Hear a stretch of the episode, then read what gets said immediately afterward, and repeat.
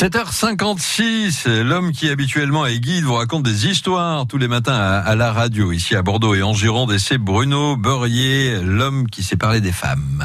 Oh. Merci Dominique pour cette intro.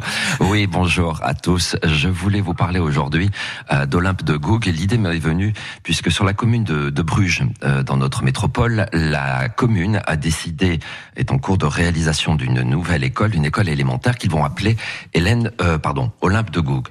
Apparemment, ce nom est plutôt tendance, j'en veux pour preuve que depuis le 15 mars dernier, un des amphithéâtres de l'université de Bordeaux-Montaigne porte également son nom.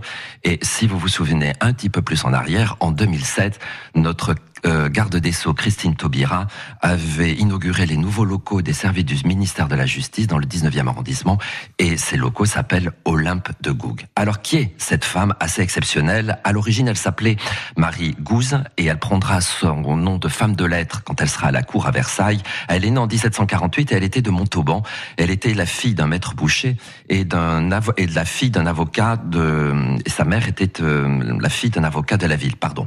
Elle restera mariée un an. Devenue veuve, elle aura la très bonne idée de ne jamais se remarier, car figurez-vous, ça lui permettait de se passer du consentement d'un époux pour pouvoir publier ses écrits. Pas bête. Parvenue à la capitale, elle deviendra une femme de lettres et une femme politique.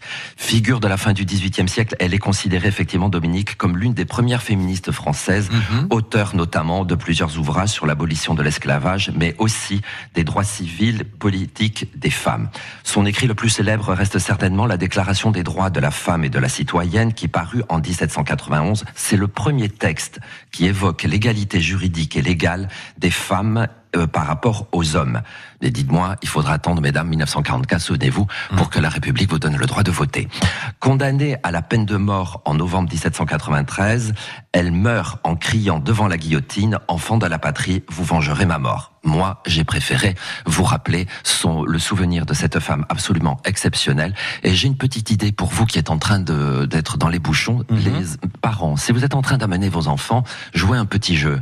Demandez-lui s'il sait pourquoi et comment s'appelle son école. Ah oui, ça c'est vrai. Tiens, bah, euh, vous étiez où, Dominique Quel était votre lycée Ah bah alors, bah, c'était en, en Lot-et-Garonne, donc euh, l'école de Lolia. Mais oui, effectivement, j'avoue que je ne sais pas pourquoi ça s'appelait oh, l'école de Lolia. Voilà. Quand on est bordelais, vous savez, le lycée Montesquieu, Mauriac, c'est pas trop dur. Non, ça mais ceux qui sont à François Magendie, creusez-vous un peu la tête. bah tiens, vous aurez l'occasion de nous en parler un de ces matins peut-être. Euh, Bruno Barrier, Bruno Beurrier, tous les matins un peu avant 8 heures. À demain, Bruno. Bonne journée à tous.